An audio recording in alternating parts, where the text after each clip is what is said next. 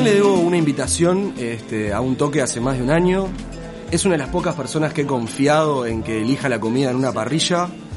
En mi último cumpleaños pusimos una playlist de él para amenizar el cumple. Es un tipo sabio, de palabras justas, de siempre esa palabra a tiempo. Se hace el boludo en los bondis larga distancia. Este, vinimos todo un viaje de La Paloma juntos y nos enteramos en Montevideo casi. Y bueno, es diseñador, DJ, productor, bolso, rapero. Es parte de varias, de una productora, de fiestas, nos ha hecho bailar un montón, este, así que bienvenido, Pan.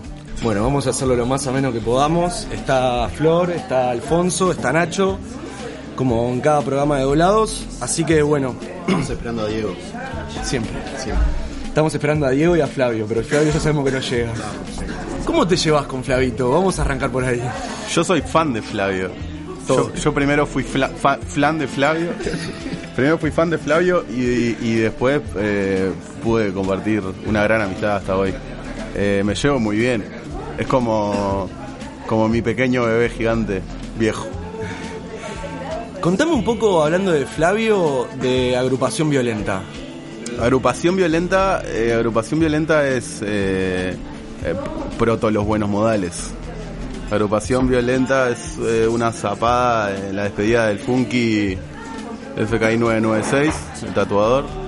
Eh, cuando se fue a vivir a Barcelona, eh, estaba Berna, estaba Gonza y estábamos con Flavio, fue en la casa de Gonza, en la sala que ensayamos ahora y, salieron como los primeros temas con Berna y banda paralelo a que el disco de los buenos modales estaba grabando.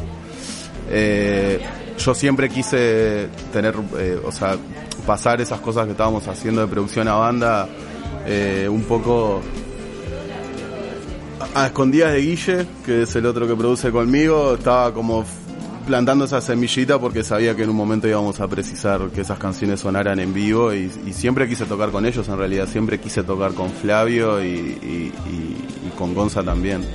Eh, así que eso es agrupación violenta y, es agrupación. Ah. ¿Cómo andás, Diego? ¿Todo bien? Ahí llega Diego. Eh, nada, agrupación violenta. Es la banda de los buenos modales. Es los buenos modales. Es como el Espíritu Santo y ahí Sí. Jesús y Cristo que son lo mismo. Hola. Es. Ahora nombraste a Guille. Eh, uno vivía en el primer piso, el otro en el tercero, en Colonia. Sí. Se hicieron amigos. Guille, nada, Guille es mi primer amigo. Guille, soy su primer amigo también y es circunstancial de ser los únicos dos niños. eh, probablemente en esa época uno de los pocos edificios de más de dos pisos que había en Colonia. Y éramos literalmente los únicos dos niños. Había otros niños como en el edificio de enfrente, pero eran como los enemigos y eran un poco más grandes. Eh, y, nada, como las mismas inquietudes, la, la de subir y bajar esos pisos toda la vida, todos los días y de compartir absolutamente todo, hasta, hasta el interés por la música. Su padre es un gran músico y siempre nos tocó a nosotros guitarra, canciones, improvisaba canciones en el momento que le pedíamos sobre lo que sea. Y de ahí empezamos a robarle los instrumentos para tocar cuando él no estaba y después compramos nuestros propios instrumentos y ya una familia como muy laxa en ese sentido de que era domingo a la una de la tarde y nosotros ensayábamos en el cuarto de Guillermo con batería todo hasta las 8 de la noche y nunca nada, nunca bajen, nunca que no. Entonces como que ahí con él siempre surgieron como los primeros experimentos de componer, de grabar un disco que nuestro primer disco lo grabamos nosotros en- una compu muy muy mal y, y es eso. Está, Mi colega eh, de todo. En ese primer disco que grabaron, ¿estaba la canción de Cristóbal Colón, el punk? Eh, el primer disco que grabamos nosotros mismos, no, eso fue un poco después. El- la canción de Cristóbal Colón, que era un ska, era una época que consumíamos mucho escape. Estábamos enojados con un montón de cosas que no sabían qué era, pero era como ese enojo traducido al- a tocar rápido y a, y a gritar y a también la, la ansiedad que tuve toda la vida de querer, de pensar en las cosas terminadas y no tener la paciencia para llegar a ese punto. Entonces, para mí to- tocar punk me hizo muy bien para salir a tocar. ¿Y cómo eran los primeros toques en Colonia? Acarrear a la gente a esos toques. Y, y en realidad, justo el, el otro día estábamos cruzando con, con, con Arquero, con Diego Arquero, cuando fuimos a tocar a Argentina y vi a Seba, que Seba es él era secretario en la Secretaría de la Juventud de Colonia y Seba era el que nos recibía con Guillermo, teníamos 12, 13 años. Vamos a la puerta. Vos queremos hacer un toque. a ver qué quieren. Bueno, firmen acá, que les bajo la corriente, firmen acá, que le hago la habilitación de no sé qué. Y en principio eso como de siempre, yendo a buscarlo para hacerlo, para sonar, para estar, o sea, encargándonos de, de todo. Creo que el punk nos dio eso. Y y armabas los toques donde sabías que se juntaba la gente, en la plaza, en la rambla, no sé qué. Y los que te iban a ver eran tus amigos. O sea, no, no, no había una escena de punk coloniense eh, más que algunos artesanos y eso, que después cuando empezó a evolucionar hacíamos fechas en... Hippie punk. Claro, claro, sí, sí, claro, ese mismo, ese mismo que es, una tribu. Eh, en el Club Peñarol de Colonia se armaban muchas fechas, eh, ya ya éramos más grandes, teníamos 15, 16 años. Nada, eran públicos de 10, 11 personas, pero era como la, movida alternativa de Colonia, que éramos pocos y se mezclaba el más hippie con el menos hippie, con el punky, que era eso, a consumir lo que podíamos eh, en lugares oscuros, que no había tantos. Contanos un poco de Pure Class. Nada, Pure Class Music, sello, productora independiente manejada por la gran persona que es Rodrigo Borrazás, es un proyecto súper personal de él que arrancó siendo un portal de noticias en la época donde los blogs importaban, donde la gente entraba en la computadora a hacer cosas. Entonces él como generó mucho contenido y de ahí pasó a las producciones, y de las fiestas y de las fiestas a, a meterse más en el hip hop y ahí se sumó a hacer cosas con 235 y nosotros cuando teníamos, él me había invitado a tocar un par de veces a pasar música. Y nada, teníamos el disco de los modales, el que sé que andaba ahí, fue un día vos, tengo esto para que lo edites. O sea, lo edites en subirlo a tu plataforma para la descarga como para que sea más oficial. No teníamos mucha expectativa con el disco, era hip hop, me gustaba cómo laburaba él del principio. Y nada, eso vino en los modales, en que él se vuelva manager de los modales, en que por suerte eso crezca mucho y nos permita, nada, que mucha gente vea cómo laburamos y que mucha gente esté contenta con eso. Y nada, como soy yo, me fui metiendo más en lo que tiene que ver con el sello en sí y no tan solo lo que refería a los modales. Y nada, es mi casa. O sea, con Rolo me entiendo muy bien, soy muy rompehuevos yo para laburar y me entiendo hasta para pelearme, viste, que no me pasa con tanta gente de discutir, no estar de acuerdo, pero entender perfectamente que cada uno quiere lo mejor, ¿viste? Entonces, no, que sea. Con respecto al primer disco de los modales, ¿cómo fue eh, hacer la integración de los modales? ¿no? Porque son un montón. Eh, hay gente que grabó en ese disco que ahora no está. Eh, pero, ¿cómo, ¿cómo fue todo el proceso de los modales de elegir o que se acercaran, eso... Fue un proceso que no estuvo muy pensado, o sea, recién ahora hay como una planificación, recién a partir del año pasado hay como una planificación más allá del orden que pueda tener Rolo acerca de, nuestra agenda, porque pensar que somos una banda muy grande, entonces como muchos roles definidos y hay cosas que pasan que el otro no sabe que está pasando, pero la delega con total confianza. Eh, y recién el año pasado, como que estamos pensando como un año adelante, que tenemos ahora lo del Primavera Sound, que hay que armar la fecha, que tal. Una banda que mueve gente de diferentes edades, ¿no? Yo, el último toque que fue el de ahí, el de Uruguay, el de XBJ, ¿cómo se llama? Eh, Blast.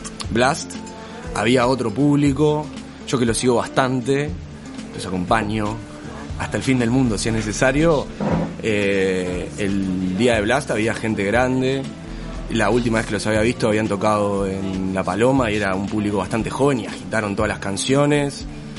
O sea, es una banda que le llega a todo el mundo. Eh, sí, sí y nada, son pilas de factores que tienen que ver desde eh, que entendemos la moda que hay ahora con el género, entendemos que la gente pueda entrar por otros artistas que por ahí, por ahí son mucho más mainstream, pero en el momento de la búsqueda termines en nosotros, eso lo, lo, entiendo perfecto. También es una banda que, o sea, somos 10. Yo creo que, si bien hay una coherencia, yo creo que está por todos lados también y que, sobre todo en el último tiempo, hemos tratado de que de que esa unidad se acentúe en las canciones, que todos tengan su participación, con el peligro de que, de que se agüe un poco el mensaje, tratando de estar atentos de que eso no suceda, y sino que brillen como esas individualidades en el, en el conjunto. Y creo que teniendo gente que viene de tantos palos diferentes, no es raro que le guste a, a, varias personas. Eh, la verdad que es increíble. Yo lo que he visto eh, la energía que transmiten ustedes arriba en el escenario, esté en la banda, eh, sea con el sound system, todo siempre... Medio inconsciente también, ¿viste? O sea, yo creo que estamos... Somos todos bastante... Dementes. Y no, y egocéntricos. Estamos metidos en la nuestra toda la semana, ¿viste? Mal. Entonces hay un montón de cosas que no nos damos cuenta y generalmente llegamos a los toques y abrimos los ojos cuando estamos arriba, ¿viste? Subís al escenario y decís, ah, está, pará, cierto que vine a tocar, que se vendieron entradas, que no sé qué. Eh, también tiene que ver con eso que, no hay muchas expectativas. Entonces, nada, nos sorprendemos tanto como te sorprendés vos, como... Creo que eso está bueno también de la banda, ¿viste? Eh, ese caos lo hemos tratado de ordenar un poco y da como para que pasen un montón de cosas eh, cambie todo en vivo, que a veces suene diferente, que a veces sea sound system, que a veces sea banda, eh, que a veces sea un evento recareta para 10 y a veces pongas una entrada de 200 pesos, 300 y se llena hasta los huevos y este demás. Bueno, eso, y eso lo, lo vivencié. El día ese de la paloma, me acuerdo de, de despertarme de la siesta y ver que el boliche estaba lleno y que eran todos guachos y que y que el toque estuvo de más, que tocaron, o sea, siempre que los veo tocar veo el compromiso que tienen todos para tocar. Y, y una de las cosas que yo vengo mucho del palo del rock, de ver mucho toque de rock y de, y de, acompañar toda la movida rockera, veo que en el hip hop el tema de, de la hermandad que hay en el, perdón, en el rap, este, veo que está, que está de más y veo como toda la, como unos colaboran con otros en los discos y eso la verdad que me, parece alucinante y investigando un poco más del rap, de los comienzos, de todo eso, veo que funciona así en todo el mundo, es como un tema cultural de la música, ¿no? Sí, nosotros tampoco fuimos, o sea, hay gente en la banda que es parte de la escena del hip hop o el rap local hace mucho tiempo, que se recontra ganó su lugar eh, como, como parte de esa escena en particular. También estamos hablando que hay una banda donde, donde hay eh, nueve personas, cinco no, tienen, son, no tienen nada que ver con el género. Y claro, venimos de otros palos, como Flavio, como Gonza, como Guille y yo, como el KB. Eh, entonces nunca, la bandera del hip hop, nunca. Está todo bien, hemos participado, tenemos que ver mucho con no solo los artistas, sino sí el público, pero me parece que lo que sigue eh, tenemos es el rap o sea, el acto de rapear como medio y como recurso también, arriba de un montón de influencias que nos gustan en lo musical y en las bases, que no sé si necesariamente es. Eh, sí hay una hermandad. A ver. Eh, se presta el género para colaborar, se presta el género para ser mucho más flexible y por eso también nos metimos en esto, porque yo me pudrí de tocar en bandas de rock and roll, me pudrí de, de, lo pretencioso que puede llegar a ser el rock and roll o el rockero o el que toca en una banda cuando en realidad tampoco está pasando nada. O sea, entiendo que, que puede ser súper personal y que, cada uno hace lo que quiere con sus proyectos, pero entiendo que son muy pretenciosos también en algún, en algún punto y eso los limita en su creatividad y en su producto final. Porque esto tiene que sonar así, porque esto tiene que ser no, porque hasta que no tenga el equipo con el micro, con la sala, con no sé qué, no grabo, porque este arreglo, entonces yo en el momento que me puse, que puedes cortar, pegar la computadora, hacer ruido acá, esto grabo, agarrar una llave, eh, mucho, no sé, me dio mucha libertad.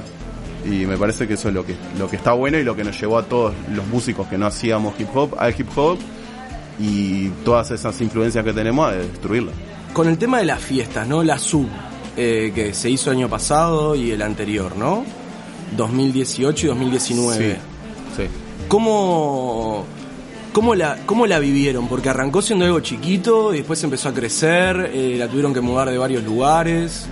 Eh, y la verdad es que se hicieron conocer pila de MCs y que la gente más eh, que no está tan metida en el, en el rap eh, conoció, igual que, que los DJs. ¿Cómo, ¿Cómo fue surgiendo el tema de la sub? No, y la sub es igual, o sea, la sub es, era, eh, es la, inquiet, la inquietud que tenemos nosotros de, generar contenido periódico, porque también nos estaba faltando eso en un momento como, está todo bien con los toques, está todo bien con las fiestas grandes, pero ¿qué hacemos toda la semana para darle, primero que nada, un público que yo, yo la- no sé, veo las historias de la gente los jueves a las 11 de la noche yendo a dormir y me deprime, ¿entendés? me parece re poco sano como sociedad y me parece que es re importante tener espacios donde la gente se junte, donde la gente hable, arme proyectos, se enamore, se cague de risa, o sea, de, de que se junte con otra gente que no es en su casa, haciendo su previa, haciendo su no sé qué. Eso es fundamental. Eh, me parece que nos faltan muchos espacios así en Montevideo por infraestructura, intereses personales de las personas que manejan la noche, económico, porque a veces es más fácil hacer un boliche de tal manera que eh, sea con tal música porque sé que vendo birra a morir y también entiendo que a veces como el compromiso de, generar esos espacios no, son los más rentables. Y nada, se dio la oportunidad de, con la gente del living de tener ese espacio y fue tipo, bueno, vamos a hacer rotar raperos y raperas. Que haya un lugar donde puedas ir a ver rap en vivo todas las semanas fijo. Aunque sea un ratito y que se vayan conociendo los pibes, también, nada, se generó eso, los que, como decís vos, todos son amigos y amigas de todo. ¿Cómo terminó la, la primer Floripa? ¿Dónde terminaste la primer Floripa? ¿Te acordás? Sí, perdón. La primera Floripa terminamos en el Casmu con, con el tío, con dos, dos, tres puntos en la cabeza. Sí. Eh, ese día fue la primera vez que el tío tocó con nosotros. Con, teníamos una fiesta con Néctar. Una vez cada tanto hay que terminar en un hospital. Si no estás, sí, quiere decir que te divertiste. Sí. En un, previamente. Te estabas divirtiendo hasta. Igual eh, en el hospital nos divertimos porque se generan anécdotas. Para mí lo más importante siempre es generar una anécdota de algo, de una noche. Las cosas trascienden, ¿no? El, dolor del momento pasa a ser una anécdota. Las cicatrices, las quemaduras ya trascendieron a nosotros y ya son del, de- del imaginario colectivo de, de nuestra, de nuestro grupo de amigos. Hablé con la producción de Santo y Seña para que me explicaran. Este, tengo, tengo data fuerte, o sea, e- este muchacho así como lo ven, que parece un muchacho de bien, hay que preguntarle en qué vehículo pasó eh, por la puerta de la ciudadela de Colonia, porque así como lo ven, este, la moto, o sea, ¿qué Eh. tenías ahí? Contame. No, es una historia muy del interior. La gente de Montevideo nos, no entendería nada de motos. La gente de Montevideo no entiende nada de motos. Para la, para la gente de Monte, claro, la- para el montevideano la moto es o un peligro o eso que hacen en el interior. ¿Viste? No, yo una vez me fui a Pasa que en el interior no a sé dónde y anduve en moto. Hacen dos cuadras, bueno. No, da la vuelta a la plaza un par de veces y te Por- pones un porro y das otra vuelta. Yo no, en Colonia no fumaba porro, yo empecé a fumar porro después de los, de los 18 años y después de dejar la casa de mis padres por total respeto a los pedidos de mi señora madre. ¿Hasta qué edad viviste ahí en Colonia? Hasta los 18. ¿Y te viniste a estudiar acá? Sí. Ahí va. Eh, y en realidad lo de la moto nada. La moto, la vida, ¿no? O sea, la moto todo el año. Yo aparte vivo bastante lejos de, de- del liceo y era todos los días a las 8 había que estar, salir en moto a las 7 y media, frío, lluvia, coso, moto, a morir. Y nada, andás, o sea, andás en moto muy bien, yo ando muy bien en moto. Yo manejo muy mal el auto, muy mal el auto, no me interesa. Iba a un baño turístico en una noche, estaba en la moto, tomar birra, no sé qué. Y cuando paso por la puerta de la ciudadela, que era como, va, estoy acá, voy a pasar por la puerta de la ciudadela en moto, me, me rodearon, me sacaron la moto. Qué momento. En la mitad de la vida ahí. Sí, no, seis meses y pico sin manejar. La moto que me llevaba al liceo, ¿no? Bajaste, bajaste varios niveles ahí ese año. Ah, ten- te- eh, me- me chupa un huevo la, la- la intendencia de Colonia. Tenía el pique, claro, sí, estaba pensando, no, voy a dejar a alguien mal. Tenía un pique adentro de, de tránsito en No pasa Colonia. no pasa nada y No, están re adentro con todo. Eh, tenía un pique adentro de- que me acuerdo que me, me- me borró la multa. ¿Habías hecho una pasantía? No, era- no, no, no, no. No está, eh, es que no, ¿quién estaba en esa época? No, fue cuando Moreira no estaba. Pará, y cuando te viniste a estudiar a Montevideo, ¿estudiaste diseño ya de una? Sí, llegué derecho a hacer diseño.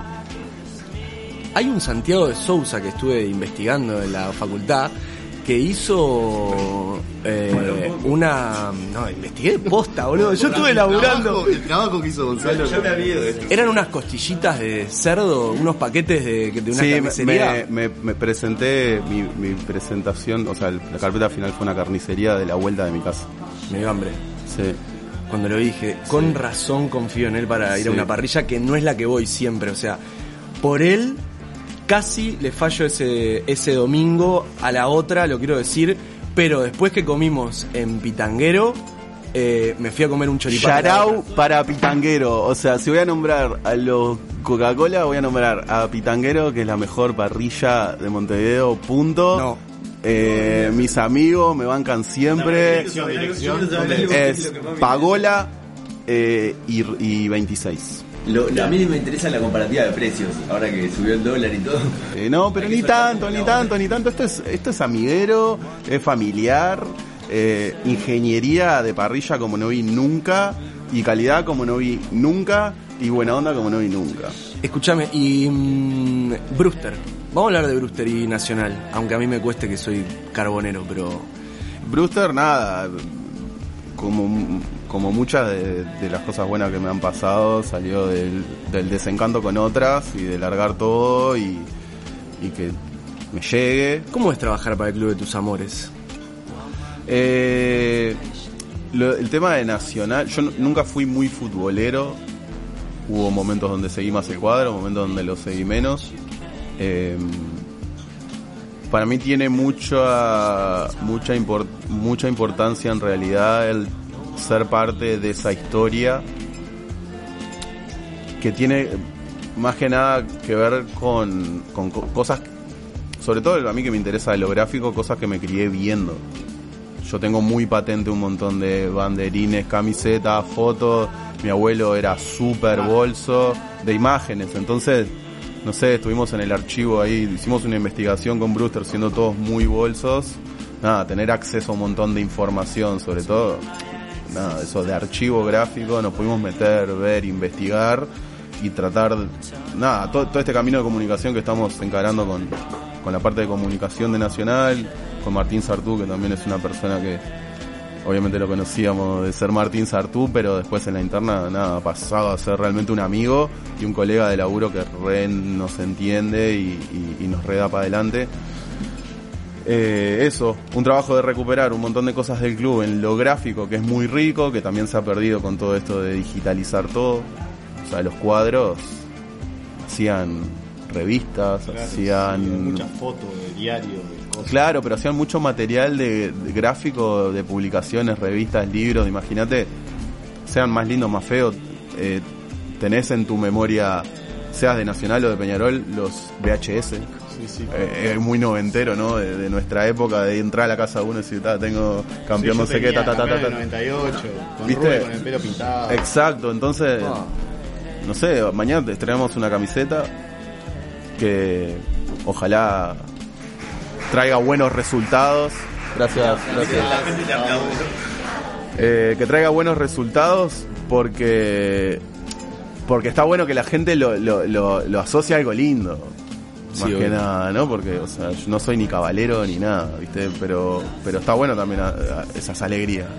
Estrenar camiseta tiene que venir acompañado de ganar. Este, y Brewster, han hecho pila de laburos, ¿no? O sea, eh, han diseñado discos, han trabajado para cosas del Estado, o sea, han hecho millones de cosas que están de más.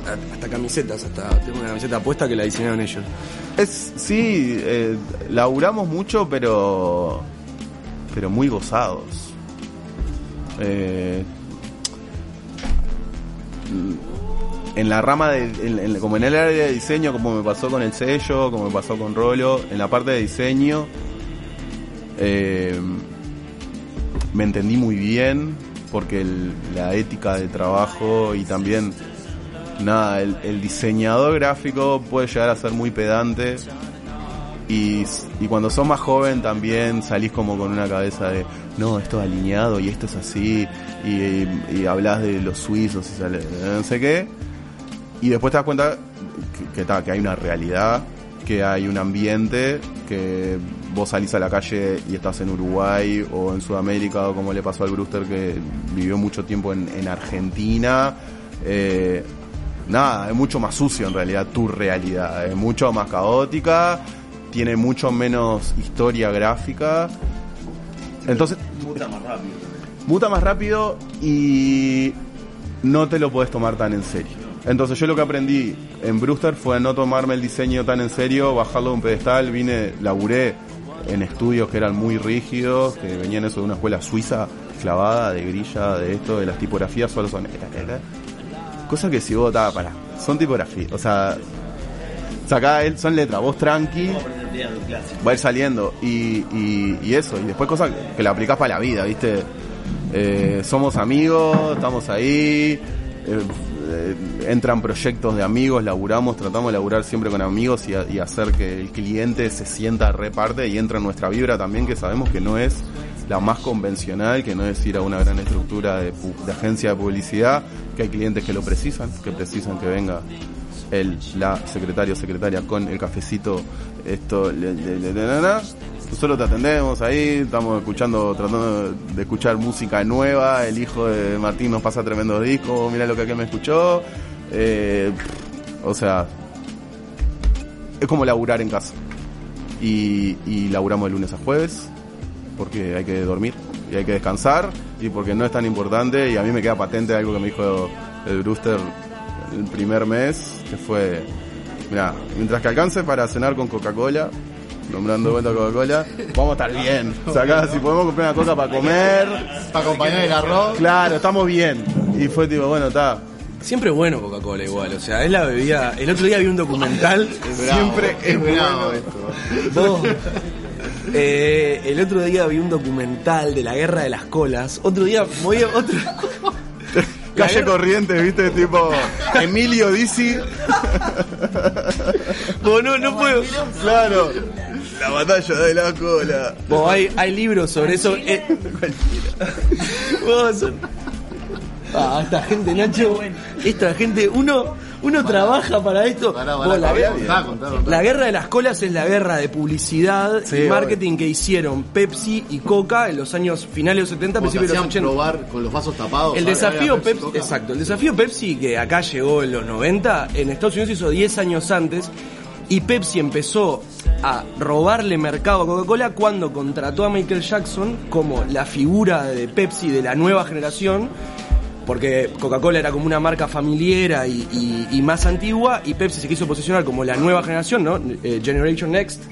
Y, a- y ahí contrataron a Michael Jackson y hicieron las mega producciones. Cuando graban el primer comercial con Michael Jackson, tenía una escalera que tiraba fuego y Michael Jackson se quema el pelo. Sí, I- igual saluda a la gente y ahí explota Pepsi.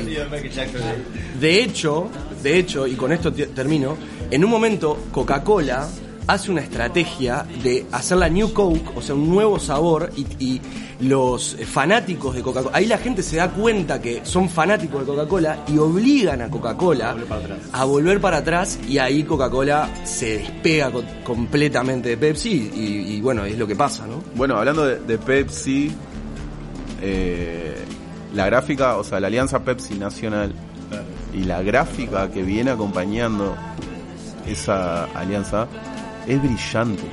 O sea, me podrán decir lo que quieran, Rubén Sosa rodeado de bebés, porque tiene, o sea, hay como un encare de fotografía para esa época. que es para mí, no sé, la Chapelle, ¿sacás? O sea, es el Gaby, es el Gaby Alves eh, en jeans, sin remera, todo aceitoso. Vos, unas carpetas para la escuela con Rubén Sosa rodeado de niños, de bebés. De una cosa súper surreal que, que está entre mis favoritos de Nacional y de la publicidad uruguaya por lejos. Si sos bolso, toma Pepsi, me acuerdo de Si eso. sos bolso, toma Pepsi, punto. ¿Y qué bolso no tuvo el póster de Rubén Exacto. eh, en, la- en el cuarto? Algo, no sé. Pero ganabas con la- la Pepsi tapita. vale como 15 pesos menos que la coca, la lata. Bien hablado. Vale 25 pesos. por el Tiki. En tu cara.